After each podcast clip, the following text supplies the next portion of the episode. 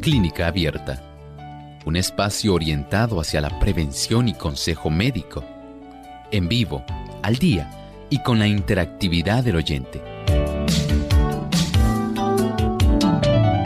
Clínica Abierta, poniendo al doctor a su alcance para un diálogo claro y honesto, porque nos importa su bienestar y salud.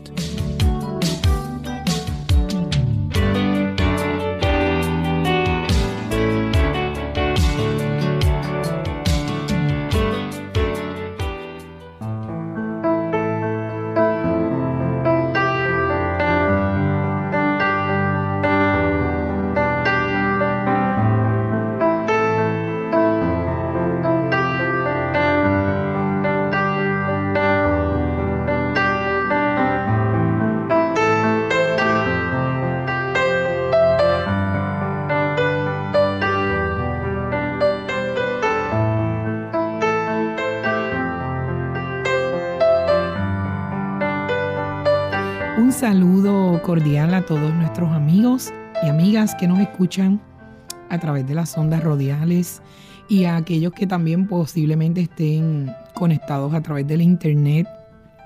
Esta que te habla es tu amiga Saibet Osorio, que estoy aquí sustituyendo a nuestra amiguita Loren Vázquez, que cogió una semanita de vacaciones, así que eh, Dios bendiga a Loren y que pueda realizar todos los asuntos que tiene pendientes.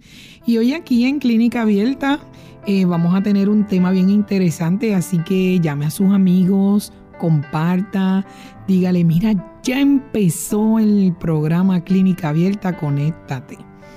Y quiero enviar un saludito a las emisoras de Santiago de Chile, que son Plenitud 98.9 FM y Máxima, máxima 99.1 FM. A aquellos amigos que nos escuchan a través de esa radio. Que Dios les bendiga ricamente. Y me acompaña el doctor Elmo Rodríguez. ¿Cómo está, doctor? Saludos cordiales a Ivette. Nuevamente agradable poder compartir esta cabina con Saibet. Al igual saludamos a nuestro equipo de trabajo y saludamos a todos aquellos amigos que se enlazan aquí a Clínica Abierta en esta ocasión. Sean todos muy bienvenidos Esperamos que puedan compartir con nosotros a lo largo de estos 60 minutos de salud. Qué bueno, ¿verdad, doctor? Doctor, usted tiene un pensamiento especial para nosotros. ¿Cuál es? Así es. Dice el pensamiento saludable. Hay que enseñar a la gente que las drogas no curan la enfermedad es cierto que a veces proporcionan algún alivio inmediato momentáneo y el paciente parece recobrarse por efecto de esas drogas, cuando se debe en realidad a que la naturaleza posee fuerza vital suficiente para expeler el veneno y corregir las condiciones causantes de la enfermedad. Se recobra la salud a pesar de la droga que en la mayoría de los casos solo cambia la forma y el foco de la enfermedad. Comprendemos que hay muchas personas que en siglos anteriores pudieron tener muchas situaciones debidas a el uso de productos que no estaban estrictamente controlados cómo actualmente el aspecto farmacológico está. Pero a pesar de eso, se nos hace la advertencia. Usted con su salud sea muy cuidadoso. No podemos dejar que la salud se deteriore a tal grado que entonces ya no haya prácticamente ningún remedio, sino que tenga que ser prácticamente controlado el problema digamos básicamente con la utilización de algún fármaco, porque muchas personas lamentablemente no quieren hacer correcciones a tiempo. Hay muchas personas que pudieran evitar muchos medicamentos.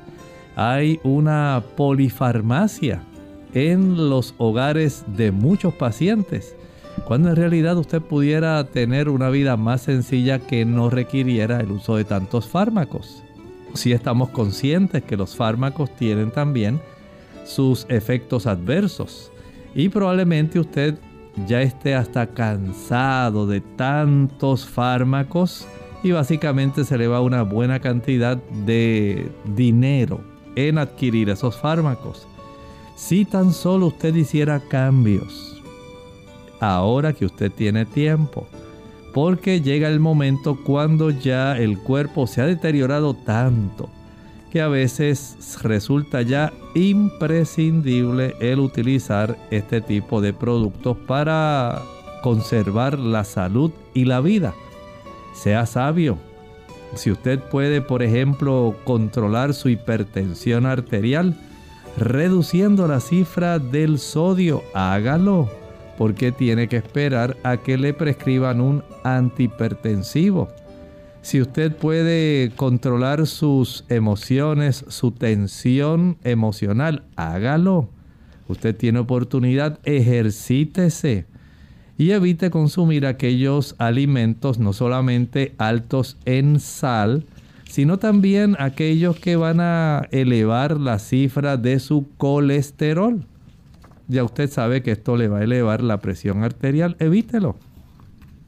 Porque si no lo hace, entonces tendrá que recurrir a los fármacos que, por supuesto, van a tener efectos adversos. ¿Cuándo usted lo puede evitar? Muchas personas no quieren consumir fármacos, pero tampoco quieren hacer los cambios necesarios para estar saludables. Sea sabio, cuídese, que el Señor así lo ayude. Qué bueno y muchas gracias doctor por ese sabio consejo. Así que aprendamos a escuchar y también a poner en práctica. Hoy tenemos un tema bien interesante y que muchas veces cuando nos hacemos un laboratorio decimos, ¿qué son eso? ¿Para qué sirven? Y hoy vamos a hablar de qué significan los niveles altos y bajos de plaquetas. Doctor, ¿qué son las plaquetas? Estamos hablando de unos trozos o unas porciones en realidad las plaquetas vienen siendo porciones de unas células que se producen en la médula del hueso llamadas los megacariocitos. Nosotros tenemos este contaje de estas, se le llaman siempre células, pero en realidad son más bien trozos de células que facilitan que nosotros podamos tener una, un control adecuado digamos, de algún tipo de herida para que ésta no facilite el que se pueda perder mucha sangre. Y este tipo de contaje que se puede evidenciar en un estudio que tantas personas se practican continuamente, el contaje sanguíneo completo. Ahí usted encontrará la contabilización de estas células, que así se les llama, en realidad son esos fragmentos que son tan útiles y que tanta información revelan de nuestro cuerpo y de nuestras condiciones. Eso es lo que conocemos como un CBC, ¿verdad? Que nos mandan a hacer los médicos. Exactamente. Doctor, y entonces una vez nos miden esos niveles de plaqueta, ¿cómo yo puedo saber que están altos o que están bajos? Bueno, afortunadamente la mayor parte de los laboratorios clínicos van a reportar este estudio, por supuesto, después que a usted le han extraído una muestra de sangre. A la persona va al laboratorio clínico, allí usted pone su antebrazo, le aplica un torniquete, le hacen unas medidas de antisepsia para poder eh, facilitar la introducción, una venoclisis y poder extraer sangre. Se extraen esta cantidad de sangre para poder ayudar eh, aproximadamente cerca de unos 30 mililitros. A veces no se requiere tanta, pero en términos generales para un contagio sanguíneo completo donde le revisarán las células blancas, las células rojas, la hemoglobina, el volumen corpuscular medio y por supuesto la cantidad de plaquetas. Después que le han extraído esa sangre, entonces le van a hacer una contabilización de cuántas plaquetas tiene usted por milímetro cúbico. Y el estudio, una vez se reporta, tiene los parámetros. Dice, debe ser normal de tanto a, tanto. Y ese aspecto entonces le brinda al médico una información y ayuda al médico a saber si sus plaquetas están altas o están bajas. ¿Y cómo yo voy a saber cuánto debería ser el rango normal de, de plaquetas? Bueno, ya esto está prácticamente dado, es casi un estándar en todo el mundo. Debe más o menos fluctuar entre 150 mil a 400 mil de estas plaquetas en una persona saludable. Debe estar en ese rango. Ese es básicamente la ventana de normalidad que se considera para esta cantidad de plaquetas Así, según hay una cifra para los glóbulos blancos, para los glóbulos rojos, pues las plaquetas también tienen una cifra que es el promedio que se considera normal.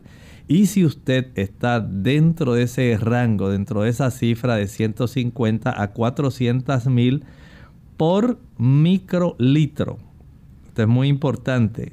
Esto va a ayudar para que usted tenga una idea de cuán afortunado es usted en tener la cantidad adecuada de plaquetas de tal manera que usted viva, exista de una manera normal sin temor a que usted por una pequeña herida pueda desangrarse. Exactamente. Y que sencillamente usted coagule rápidamente, forme la cascarita y todo quede normal. Y usted tiene esa seguridad de que usted posee internamente un mecanismo puesto por el Señor, no es puesto por la evolución, para que usted pueda conservar la hemostasia interna, ese tipo de ambiente interno saludable, donde usted conserve sus litros de sangre sin tener pérdida sanguínea y esto le va a garantizar que usted pueda funcionar y vivir sin el miedo en que usted se va a desangrar. ¿Verdad? Y que se vaya a ir en una hemorragia. Antes de ir a la pausa, doctor, ¿qué sería entonces una trombocitopenia? Aquí estamos hablando sencillamente cuando esta cantidad de plaquetas es baja. Cuando usted mira trombocito, quiere decir plaquetas, células que facilitan la producción de trombos. Penia quiere decir carencia de. Así que el mismo término médico nos dice que hay una carencia de células que tienen que ver con los trombos. Y esto sencillamente nos dice cuando uno la tiene baja. Ok, pues vamos a ir a una pausa y cuando volvamos queremos que usted esté conectado para que podamos seguir con el tema de qué significan los niveles altos y bajos de plaquetas. La falta de acción armoniosa en el organismo humano es lo que produce enfermedad. La imaginación puede ejercer control sobre otras partes del cuerpo para su propio perjuicio. Todas las partes del organismo, especialmente las que se encuentran alejadas del corazón, deberían recibir un buen flujo de sangre. Los miembros desempeñan un papel importante y deberían recibir atención adecuada. Testimonios especiales, Serie B, número 15, página 18, del 3 de abril de 1900. Dormir de 7 a 8 horas por noche, tomar vacaciones, dedicar tiempo a la recreación, disfrutar de un sano pasatiempo, involucrarse en actividades que renueven el organismo y ayuden a romper la rutina diaria. Eso es el descanso que tu cuerpo necesita.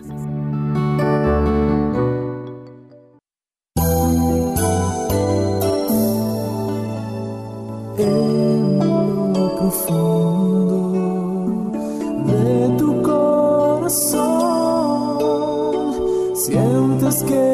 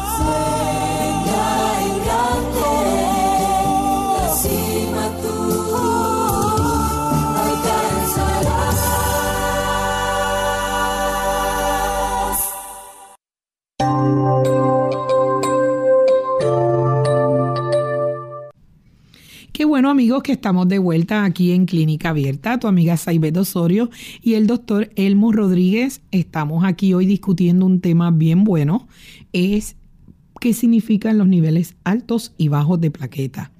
Y doctor, usted nos dijo ya lo que es la trombocitopenia, que es cuando los niveles de plaqueta están bajos, pero entonces, ¿qué es una trombocitosis? Bien, la palabra nos lo dice. Trombo, otra vez, tiene que ver con plaquetas. Cito, célula. Dosis, un aumento. Así que tenemos básicamente un aumento desmedido. Recuerde que estamos hablando de lo que sería trombocitopenia si lo, la cifra normal baja es hasta 150 mil. Pues cuando usted la tiene menos de eso, hablamos de la trombocitopenia. Cuando tenemos la cifra normal alta de 400 mil, si nos elevamos más, entonces tenemos ya la trombocitosis. De esta forma, básicamente estamos verificando los dos extremos que una persona puede desarrollar o plaquetas muy bajas, trombocitopenia, o, tablet, o plaquetas muy altas, trombocitosis. ¿Qué puede pasar cuando tiene una trombocitosis? Que es porque la tiene alta, demasiadas plaquetas. Bueno, hay en ocasiones eh, trastornos si consideramos cómo estas plaquetas se forman en un lugar muy especial y básicamente es en la médula de nuestros huesos. Es ahí donde algo puede estar ocurriendo. Este tipo de situación que se desarrolla en muchas ocasiones no se sabe la razón. Eso es claro. Por eso las personas que pueden tener un aumento, una trombocitosis primaria, quiere decir que a esta persona no se le pudo descubrir cuál es la razón principal por la cual se desarrolló ese aumento desmedido de plaquetas. Pero también hay una serie de otras situaciones mediante las cuales sí se ha asociado el que puedan desarrollarse este aumento desmedido. Por ejemplo, si una persona tiene una gran infección, hay ocasiones cuando las infecciones pueden estar facilitando el desarrollo de esta condición. Y en ese caso, entonces estamos hablando de una trombocitosis secundaria. Cuando no se sabe la causa, y en muchos casos no se sabe la causa, pues tenemos la trombocitosis primaria. Cuando ya se desarrolla la condición que usted no la tenía, sino que usted, por ejemplo, estamos poniendo ese ejemplo, desarrolló una infección y esta infección fue la que facilitó que esto ocurriera, entonces se dice, bueno, tiene una trombocitosis secundaria, se sabe por qué ocurrió. Así que en términos generales podemos decir que esta subdivisión dentro de las razones por las cuales se elevan las plaquetas es básicamente algo que debemos tener claro. ¿Y puede haber alguna condición como cáncer, anemia, que pueda provocar ya sea el que esté alto o el que esté bajo?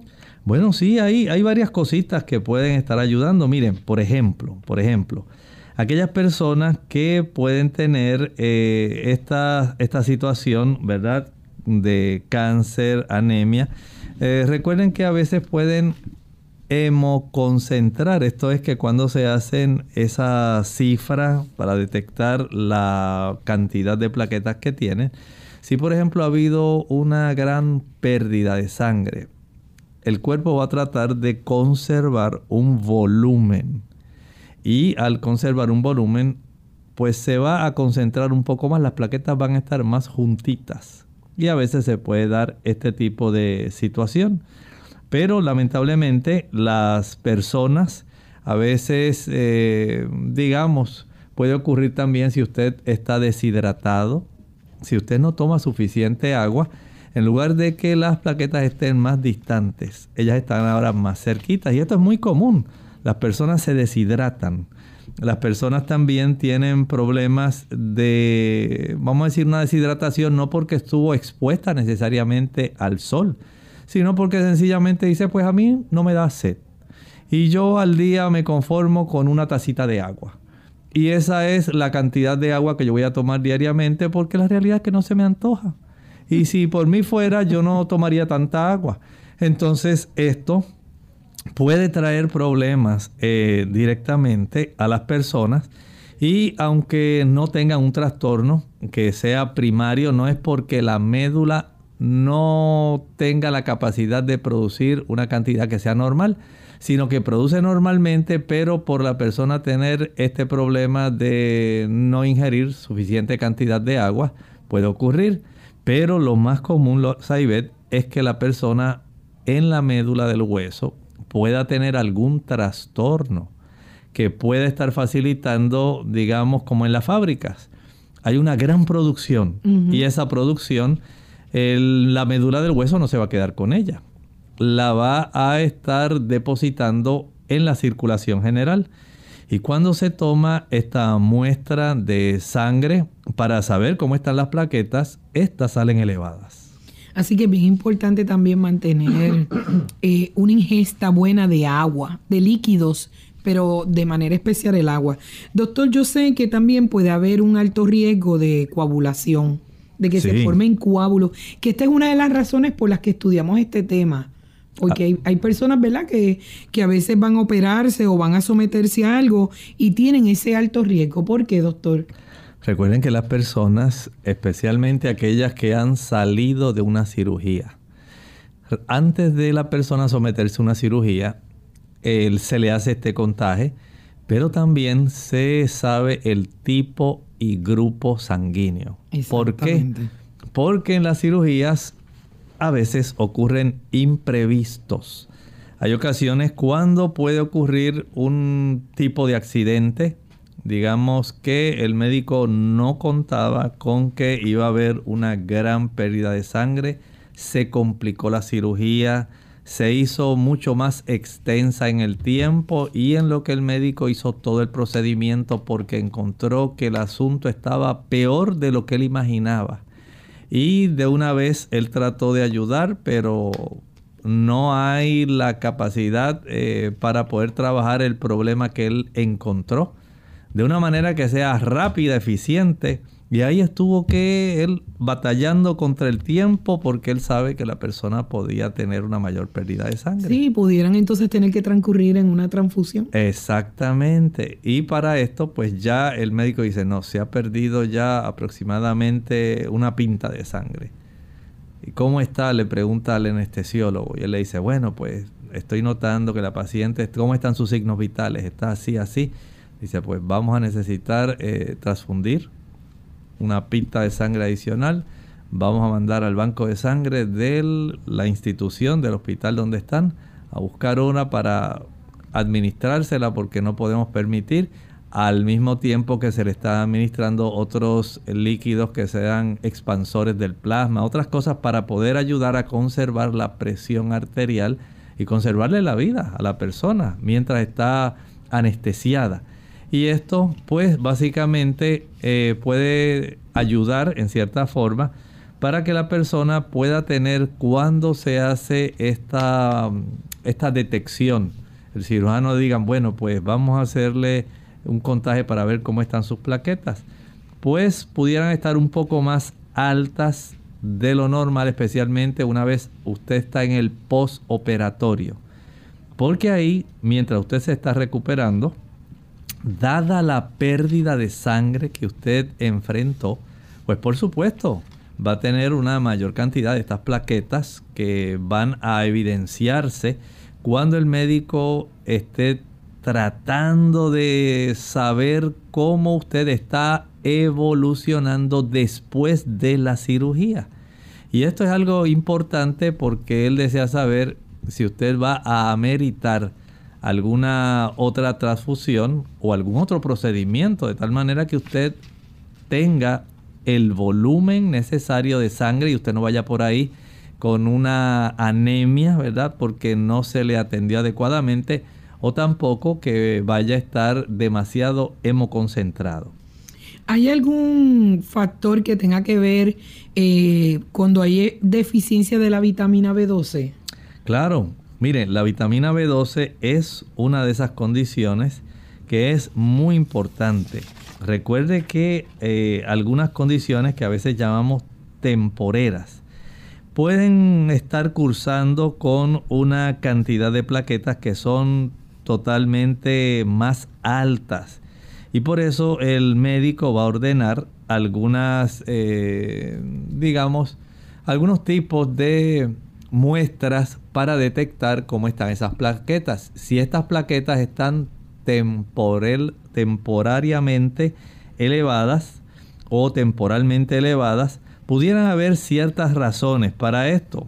Por ejemplo, como estábamos hablando, si ocurrió una pérdida de sangre en el proceso quirúrgico, pero también cuando usted se está recuperando por una ingesta excesiva, digamos, porque usted es alcohólico. Recuerden que en el alcoholismo afectamos nuestra médula ósea. Y esa médula ósea es la que produce la cantidad de plaquetas. Cuando usted tiene este problema de que usted ha estado intoxicando su médula, no se van a producir suficiente cantidad de estas, eh, de estas células. Por lo tanto, usted no va a tener, digamos, una cifra adecuada. Y en ese punto de vista, la deficiencia de vitamina B12, usted básicamente puede tener una elevación básicamente temporera de esta cantidad de plaquetas. Si usted está deficiente cuando la cifra de vitamina B12 está normal, cuando usted, eh, es que esto ocurre mucho, lo asociamos mucho con el alcoholismo porque tiene mucho que ver con los pacientes alcohólicos. El paciente alcohólico no se alimenta bien, lamentablemente. Lamentablemente. No va a tener una buena ingesta de... De eh, agua tampoco. exactamente, ni de agua. Se va a estar deshidratando porque básicamente ustedes saben, y lo sabe cualquier persona que toma cerveza, eh, va, es un diurético muy potente y además de eso, la vitamina B1, la tiamina, la vitamina B3, la vitamina B6, la vitamina B12, básicamente van a estar carentes en este paciente y por esta razón ellos desarrollan mucha cardiopatía también, porque hay deficiencias de este grupo B y esto básicamente en ese paciente más que en otros. Va a facilitar que eh, se evidencie una mayor cantidad de vitamina de plaquetas por la deficiencia de B12. Bueno amigos, vamos a ir una pausa. El tema está súper interesante y es bueno e importante que usted sepa la importancia de eh, mantener un, un, Usted, un range, como decimos, este, un rango normal de sus plaquetas y el por qué. Vamos a ir a una pausa y regresamos con Clínica Abierta.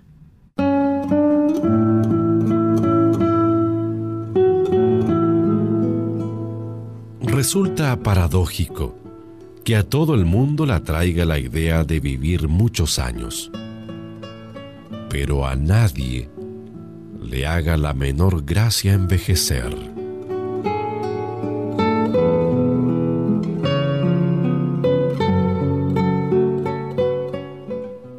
Osteoporosis.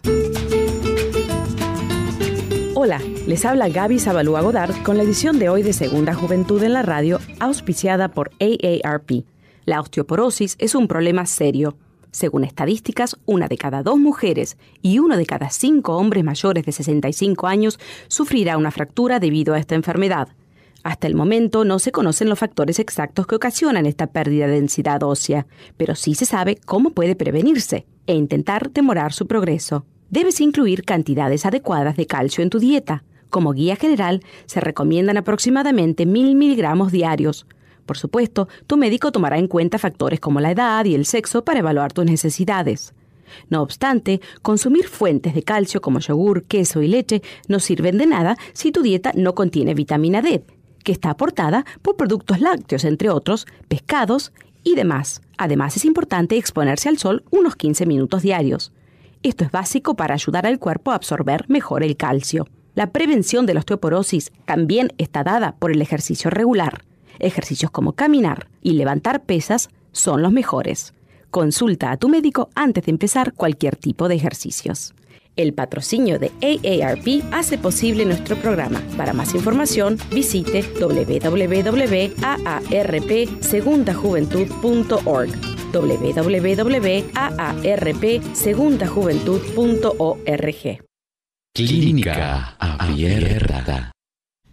De vuelta amigos a Clínica Abierta, hoy estamos hablando de la importancia, ¿verdad? Lo que significan los niveles altos y bajos de plaqueta. Esta que te habla es tu amiga Saibet Osorio.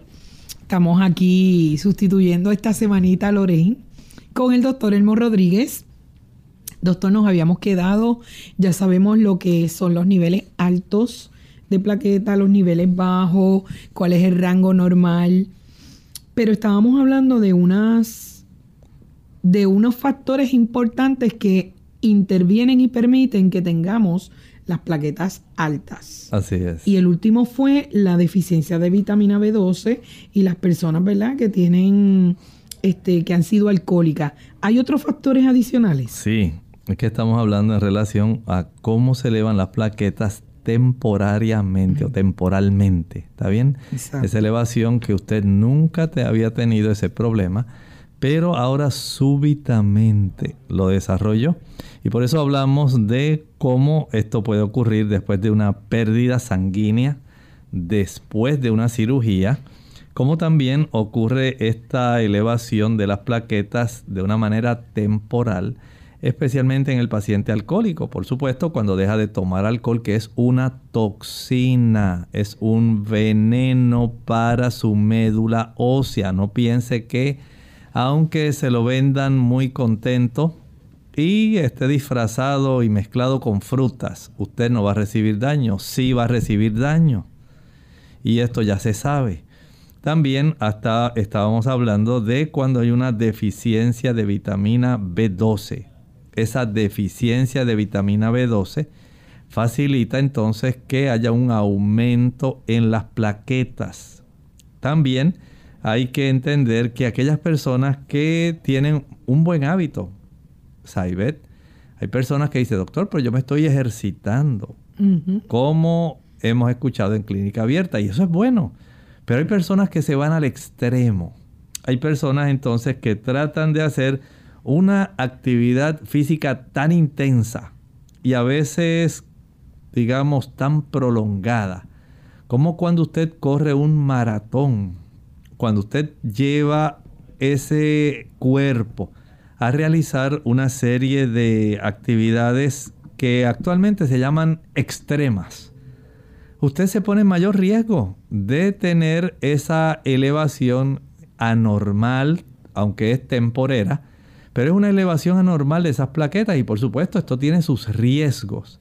Así que aun cuando el trotar es bueno, el hecho de que usted esté corriendo frecuentemente maratones lo pone en riesgo de que ocurra una elevación, eh, aunque sea temporal, pero puede desarrollar más fácilmente coágulos.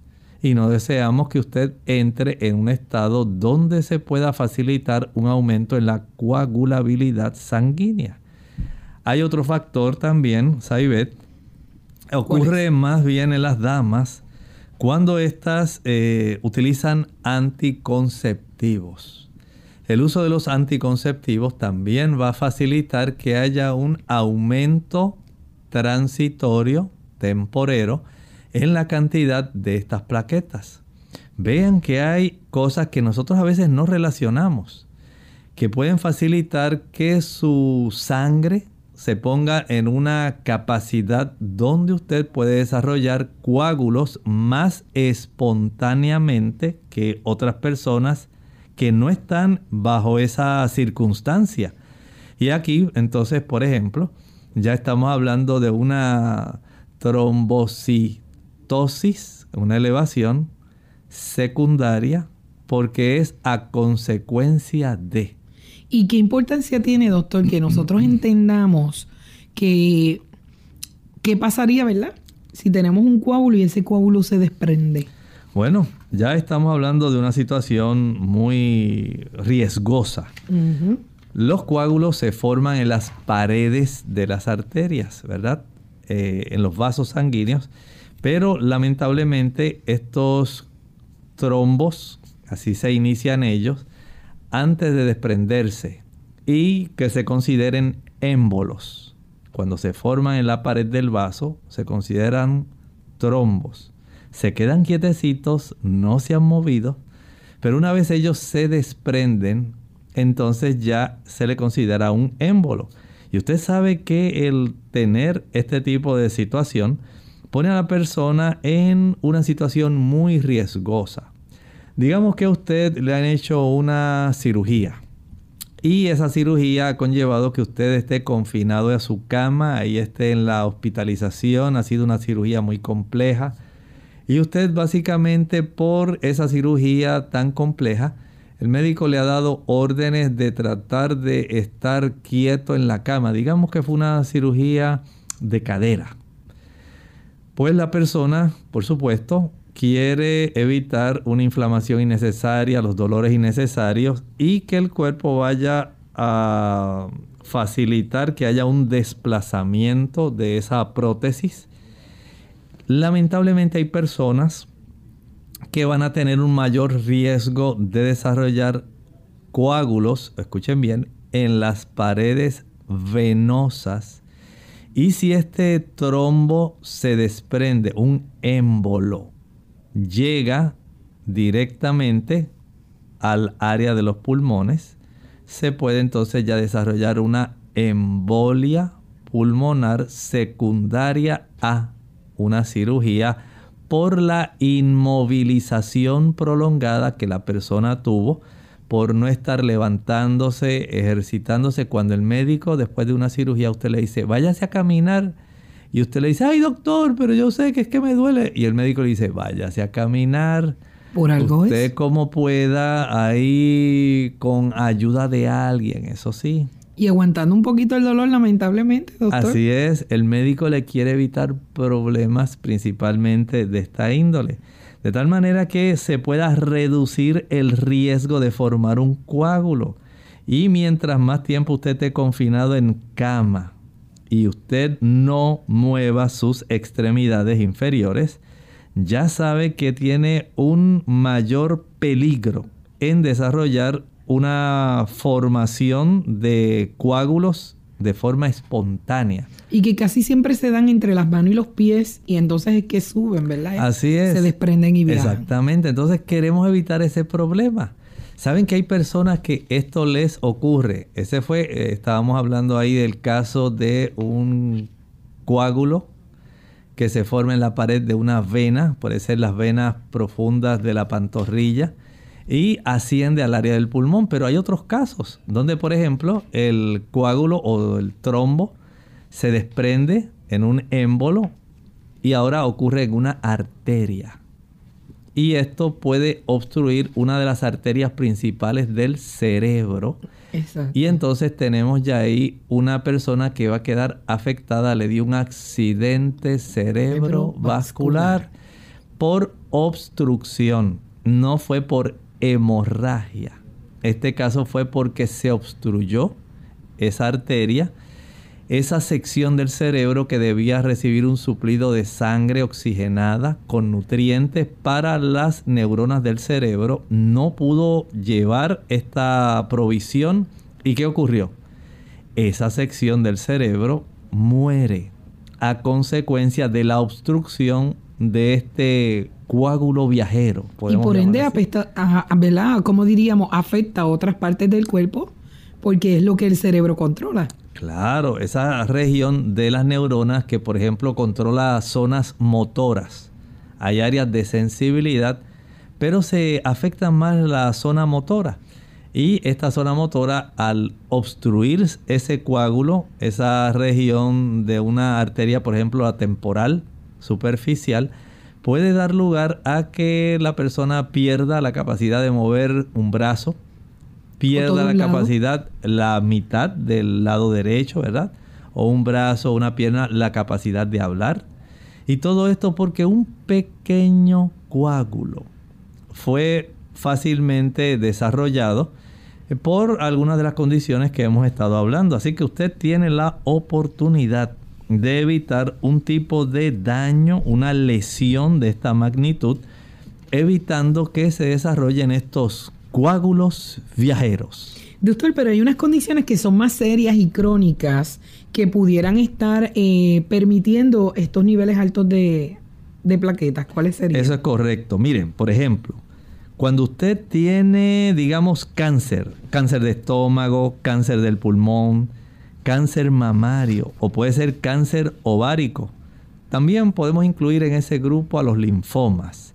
Entonces ya usted puede tener una mayor cantidad de plaquetas y esto lamentablemente pudiera entonces darnos una evidencia de que ya estas son condiciones serias, son condiciones crónicas, pero esto nos da esa trombocitosis secundaria, un aumento a consecuencia de otra condición que no es un trastorno en la médula en sí de nuestros huesos, sino es a consecuencia de este tipo de desarrollo y por supuesto esto puede evidenciarse también cuando el médico le ordena una biopsia, ¿verdad? Puede darnos lugar a que nosotros entendamos y comprendamos si hay desarrollo de alguna de estas situaciones. ¿Y hay alguna otra condición? ¿La anemia claro. podría ser? Por ejemplo, en las personas que tienen anemia por deficiencia de hierro, en las personas que tienen anemia hemolítica.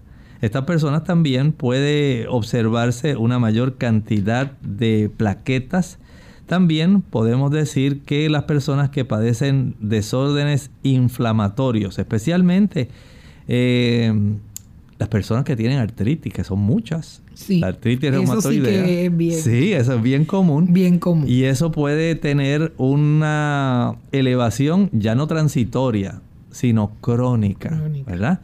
Y que nos muestra que hay una mayor elevación. Recuerde que cuando estamos hablando de desórdenes inflamatorios, es más fácil que esto se desarrolle. Y también, por ejemplo, otra inflamación como el síndrome del intestino irritable. O sea que ya usted tiene dos condiciones que pueden facilitar que esto se desarrolle. Las infecciones, como por ejemplo la tuberculosis, puede facilitar que ya haya una elevación de plaquetas de forma crónica.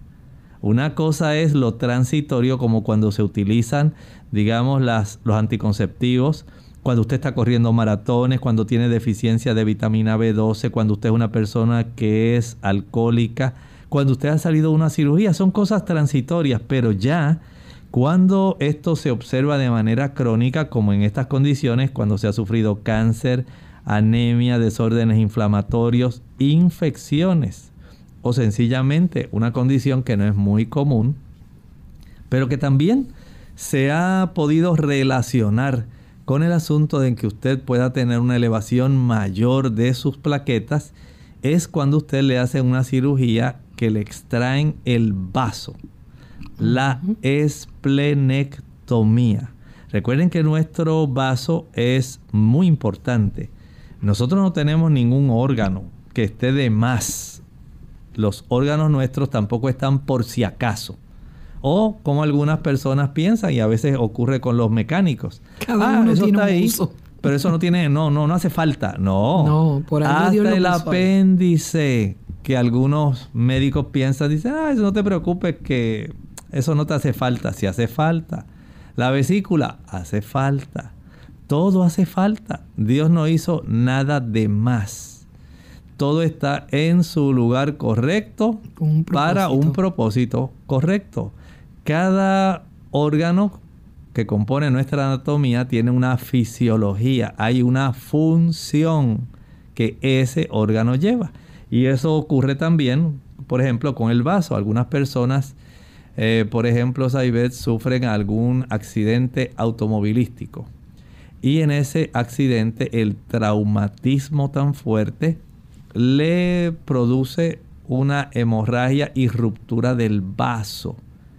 Entonces, eso lamentablemente hay que extraerlo. Esa persona ya va a tener cifras crónicas elevadas de plaquetas, porque el vaso tiene también la oportunidad de disponer de aquellas plaquetas, vamos a decir, que están viejas, que ya no son útiles y da la oportunidad de que en cierta forma se puedan reutilizar muchos productos, especialmente aminoácidos que componen estas plaquetas y puedan devolverse a la circulación para que el cuerpo pueda reutilizarlo en otro tipo de menester donde se requieran los aminoácidos.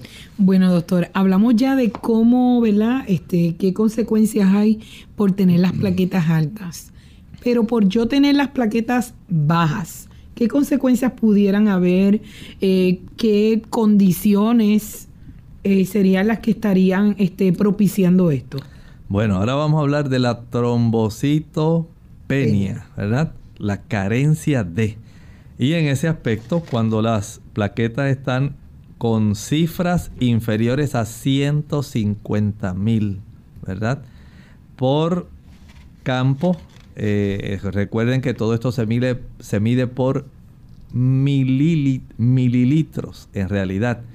Y este tipo de situación ocurre principalmente en personas que al reducir esa cifra, digamos, ya baja tanto que ni siquiera 150 mil, ya cuando está por debajo de 20 mil. Si lo normal inferior es 150 mil y ya menor a eso hay trombocitopenia, ya cuando usted tiene menos de 20 mil plaquetas, entonces usted va a desarrollar sangrado espontáneo. En crisis. Es una crisis. Es una crisis a la hemostasia de nuestro cuerpo. A mantener un ambiente interno que sea saludable, adecuado. Entonces tenemos este gran problema. Por lo tanto, esta persona va a tener el problema de un sangrado espontáneo sin ninguna razón esta persona comenzó a sangrar y esto puede llegar a ser algo tan importante que esta persona debe ser transfundida. A esta persona se le debe administrar en algunos casos plaquetas nada más. En otros casos a veces hay que aplicar sangre completa de tal manera que esta persona pueda evitar un riesgo de muerte. O sea, esto son cosas que pueden poner en peligro la vida de una persona. Y desde ese punto de vista, entonces nosotros podemos evitar que haya, especialmente después de un evento traumático, se pueda desarrollar este tipo de situación. Así que es importante conservar estas plaquetas en cifras normales porque la reducción muy brusca de menor a 20.000 de estas plaquetas puede facilitar sangrados espontáneos. Fíjese que tanto los extremos son malos, ¿verdad? Así es. Tanto el tenerlas muy bajas como tenerlas muy altas van a ser peligroso para nuestra salud. Así es. Después de haber recibido una quimioterapia, ¿puede pasar? Puede ocurrir. La quimio es una de esas causas. Recuerden que la quimio afecta lugares donde hay reproducción celular. Y la médula es un lugar donde hay reproducción celular. Tratando de evitar que haya una reproducción de células anormales, lamentablemente la quimio va a afectar la reproducción también de células normales y los megacariocitos que son los que producen esas fracciones o trozos que nosotros conocemos como las plaquetas se van a afectar. Así que ahí tenemos otra causa. ¿Y esas causas más comunes, doctor? Bueno, hay varias causas por las cuales las personas pueden tener cifras bajas de plaquetas. Por ejemplo, vamos a las causas de índole viral, porque sabemos que los virus están de moda. Por ejemplo, piense en la mononucleosis, el virus del Epstein-Barr. Piense en el virus de inmunodeficiencia humana. También el SIDA. También el sarampión. La hepatitis. Todos ellos, todos ese tipo de condiciones infecciosas virales pueden facilitar una reducción eh, en la cantidad de plaquetas. Y esas personas que toman aspirina y que toman ciertos medicamentos. Usted tómelos tal cual a usted se lo indicaron. Hay personas que dicen, bueno, pues si me estoy tomando una aspirina de 81, pues mira, yo vi que había una oferta donde habían una mayor cantidad de 325 más o menos, pues yo las voy a aprovechar. Y entonces sin que el médico les recomendaran, porque usted las encontró en especial y son con sabor a naranja, entonces usted las quiere aprovechar, no haga eso. El exceso de medicamentos puede facilitar el sangrado. También cuando usted usa bloqueadores tipo H2, esas personas que padecen mucho de úlcera péptica, gástrica, hay ciertos bloqueadores que pueden facilitar que usted pueda reducir la cifra de plaquetas. Los que toman quinidina, los antibióticos que contienen sulfa y algunos diuréticos también pueden bajar la cifra de plaquetas. También el cáncer. Claro que sí, especialmente el linfoma, como estábamos hablando hace un rato también, y la leucemia. Hay ocasiones cuando los linfomas pueden elevarlas, pero también las pueden reducir. Y en los casos de leucemia también puede reducirse. ¿Y la anemia?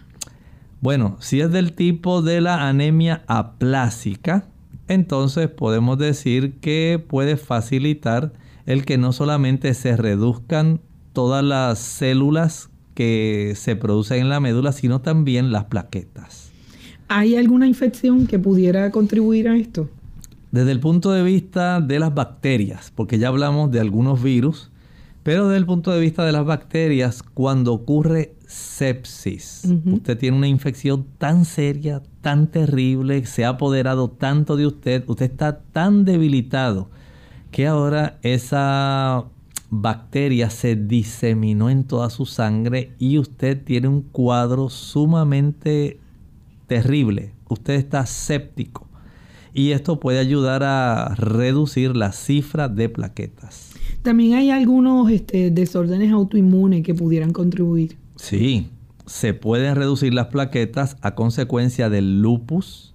También se puede reducir por la enfermedad de Crohn's. Noten cómo, por un lado, hay enfermedades inflamatorias como el síndrome de colon irritable que las suben de una manera crónica, pero también la enfermedad de Crohn la reduce. Y entonces tenemos estos extremos. Hablamos ya de la quimioterapia. ¿Hay algún proceso de envenenamiento que pudiera exponernos a eso? Claro, aquellas personas que trabajan en la agricultura. Y aquellos que no son agricultores, pero que no saben manejar. Que tal vez trabajan en la fumigación casera, ¿verdad? O exactamente. Estas personas pueden facilitar, recuerden que este tipo de mm, sustancias químicas pueden alterar nuestra función de la médula ósea. Y no queremos que eso ocurra y esto puede reducir las plaquetas. Igualmente la cirrosis o algún este, de, ¿verdad? sangrado crónico. Puede ocurrir, claro que sí. Mire, hablamos hace un momento de cómo el sangrado excesivo puede trastornar el que haya un aumento crónico, pero noten que cuando es ese, perdón, el alcohol, la ingesta de alcohol excesiva, pero cuando esta ingesta de alcohol excesiva ha evolucionado tanto que ha dañado nuestro hígado y ha facilitado el desarrollo de una cirrosis hepática, entonces tenemos el lado contrario. Ahora usted va a tener una reducción de las plaquetas y cuando el sangrado es muy crónico, como estaba diciendo Saibet, usted puede tener una situación donde se esté desarrollando también una cifra de plaquetas. Recuerden que también hay una reducción de las plaquetas con la edad. Según la médula ósea, ósea va envejeciendo, también la capacidad de esa médula de producir por un lado, células blancas, células rojas y plaquetas también se va afectando. De esta forma, entonces, usted puede entender cuántos factores hay que, por un lado, pueden facilitar un aumento en las plaquetas, pero también hay muchos factores que pueden facilitar una reducción de estas plaquetas. Trate usted, querido amigo, querida amiga, en conservar la salud de la manera más óptima posible trate de que su médula ósea se conserve saludable, de tal manera que usted conserve ese rango de plaquetas entre la cifra de 150 a 400, de tal manera que así usted no tenga ningún riesgo. En realidad, deseamos aquí en Clínica Abierta que usted se conserve en salud. Así mismo es, doctor. Eh, de verdad que hemos tenido, hemos aprendido mucho en el día de hoy acerca de la importancia que tiene que podamos tener un rango normal de nuestras plaquetas y para que éstas funcionan, la verdad, la función que tienen en nuestro cuerpo. Doctor, gracias por traernos este tema. ¿Quiere decir algo más? Claro, siempre tenemos nuestro pensamiento saludable final, que nuestros amigos pueden disfrutar. Dice la tercera, la epístola, perdón, de el apóstol Judas, hermano de nuestro Señor Jesucristo. Dice el capítulo 1 y el versículo 17. Amados, pero vosotros pueden ustedes tener memoria de las palabras que antes fueron dichas por los apóstoles de nuestro Señor Jesucristo Saben ustedes, el registro bíblico es muy importante. Si usted desea saber cuál es la enseñanza de nuestro Señor Jesucristo relativa a la salvación, recuerden que la Biblia, ese es el tema medular, nuestra salvación. Y los apóstoles, ellos también dieron pinceladas y dieron diferentes ángulos de lo relativo a nuestra salvación. Y hacemos bien en nosotros hacerles caso. ¿Por qué? Porque ellos caminaron con Jesús, escucharon las palabras de primera mano de la boca de Jesús y esto quedó registrado. Ahí está el testimonio, la evidencia testifical de que Jesús sí existió y de que dijo palabras de salvación. Abra su escritura y usted encontrará el camino a la salvación. Amigos, qué bueno haber compartido con ustedes hoy en Clínica Abierta y te invito para que mañana nuevamente nos sintonices a las 11 de la mañana para que podamos tener eh, una serie de preguntas. Mañana es el día de usted puede llamar y hacer cualquier tipo de pregunta con relación a su condición o alguna duda que usted tenga y el doctor amablemente le va a contestar. Así que amigos, se despiden de ustedes, Saibeto Osorio y el doctor Elmo Rodríguez Sosa. Dios les bendiga.